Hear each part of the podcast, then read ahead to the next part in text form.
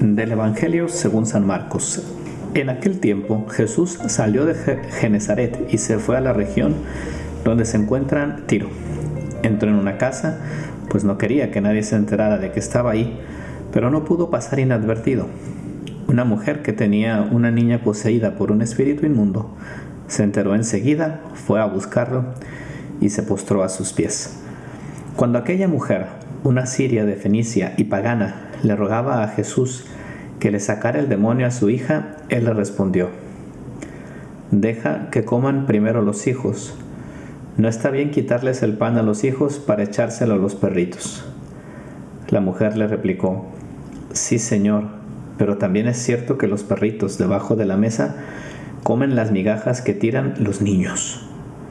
Entonces Jesús le contestó, Anda, vete por eso que has dicho, el demonio ha salido ya de tu hija. Al llegar a su casa, la mujer encontró a su hija recostada en la cama y ya el demonio había salido de ella. ¿Qué pasaría si Jesucristo en alguna petición que tú le haces te hubiera respondido como le respondió a esta mujer? Con un práctico eh, no me interesa o a ti no te voy a hacer el milagro pues yo creo que nos hubiéramos confundido, hubiéramos quizá incluso cambiado nuestra imagen de Jesucristo y, habríamos pensado pues que es un Dios malvado y sin embargo esta mujer insiste y, y le dice que no importa pero que ella sigue esperando el milagro. Y ese corazón humilde de esta mujer, pues yo creo que tiene mucho que enseñarnos a nosotros el día de hoy, porque si nos echamos un clavado al corazón de esta mujer, yo creo que lo que genuinamente había, pues era un deseo de que su hija se curara, y un deseo fuerte, y un deseo eh, constante, y por eso va y se acerca a Jesús, porque sabe que Él le puede solucionar este problema. Me recordaba mucho a una frase de San Agustín que leí hace poco y dice, si no quieres dejar de orar, no dejes de desear. Si tu deseo es continuo, tu voz es también continua. En síntesis, eh, el, pues la oración nace de este deseo. Y si la oración nace de este deseo, por ejemplo, en esta mujer, su deseo era grande y su deseo era profundo y por eso va y se acerca y pide y es constante, ¿no? Y me ponía también a pensar en nosotros y pues en cómo es nuestro deseo de, Dios, ¿no? ¿Cuántas veces eh, tenemos el corazón más bien lleno de deseos de nosotros mismos o lleno de deseos de nuestros proyectos que incluso sin ser malos, al contrario, siendo buenos, muchas veces eh, pues le dedicamos nuestro tiempo, nuestra atención y nuestra vida solamente a ellos y sacamos a Dios de la jugada, ¿no?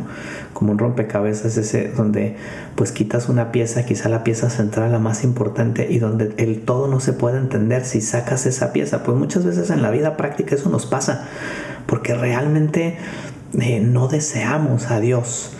Y cuántas veces, y seguramente nos habrá pasado también, que nos cuesta orar o que no queremos orar o que pensamos que no podemos o incluso en cosas pues vamos a decirlo así básicas como la misa del domingo. Ay, es que hoy no pude ir porque se me hizo tarde o es que estaba viendo a mi equipo favorito jugar o es que estaba viendo el Super Bowl, es que estaba viendo la carne asada o es que estaba viajando o es que ¿Y cuántas veces le ponemos peros a Dios porque en realidad nuestro corazón quiso y deseo más aquellas cosas que a mí me agradan y a mí me interesan que que a Dios, que, que las cosas de Dios.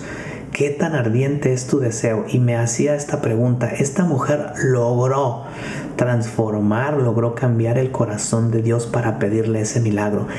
¿Qué hay en ti? ¿Qué hay en tu corazón que es capaz de hacer eso? ¿Qué es capaz de mover el corazón de Dios?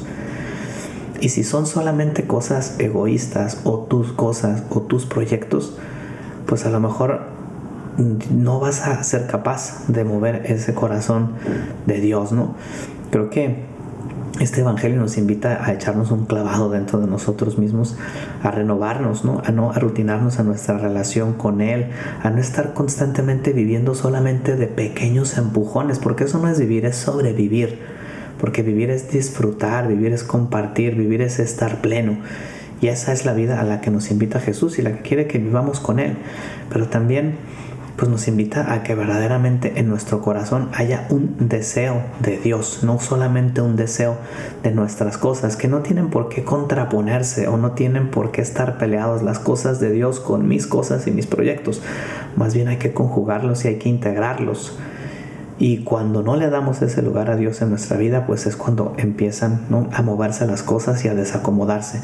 Creo que esta mujer nos enseña con su actitud, pues primero a tener un gran deseo de Dios y en segundo lugar también eh, pues a ser humildes. Esta mujer llega con Jesús, esta mujer acepta lo que Jesús le dice, pero sigue pidiendo, pero no es una persona que llega y exige ¿Cuántas veces también pues podemos llegar así con Dios a exigirle, a reclamarle, a decirle que Él tiene la culpa de las cosas que nos pasan en nuestra vida? Y, y pues en realidad nos contraponemos a Él. Y esta mujer nos enseña pues justamente lo contrario, ¿no? Nos enseña pues cómo la confianza y cómo el saberte dejar y arropar por los brazos y por las manos de Dios es lo que transforma y cambia la vida.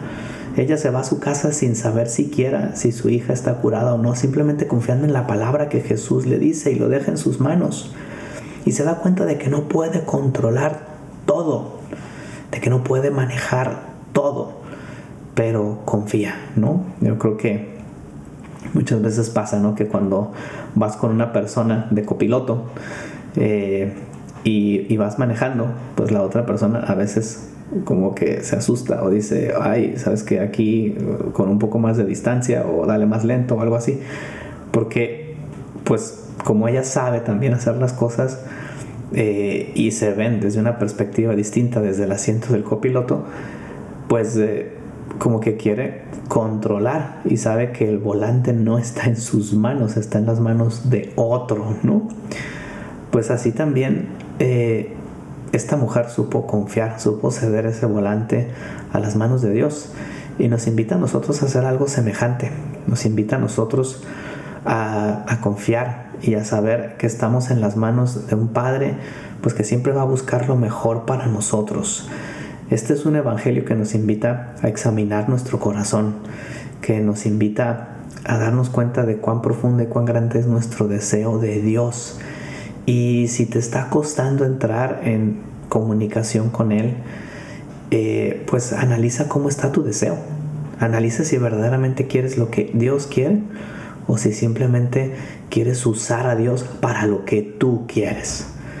Pues eh, que esta mujer nos enseñe que el mejor modo de acercarnos a Él pues es con esa humildad y con esa conciencia de que estamos en sus manos, pero que son las manos de un Padre que nos quiere, de un Padre que nos acoge y de un Padre pues que nos invita a estar cerca de Él, que tus deseos, que los deseos más profundos de tu corazón sean pues esos deseos que son capaces de cambiar, de enamorar el corazón de Dios.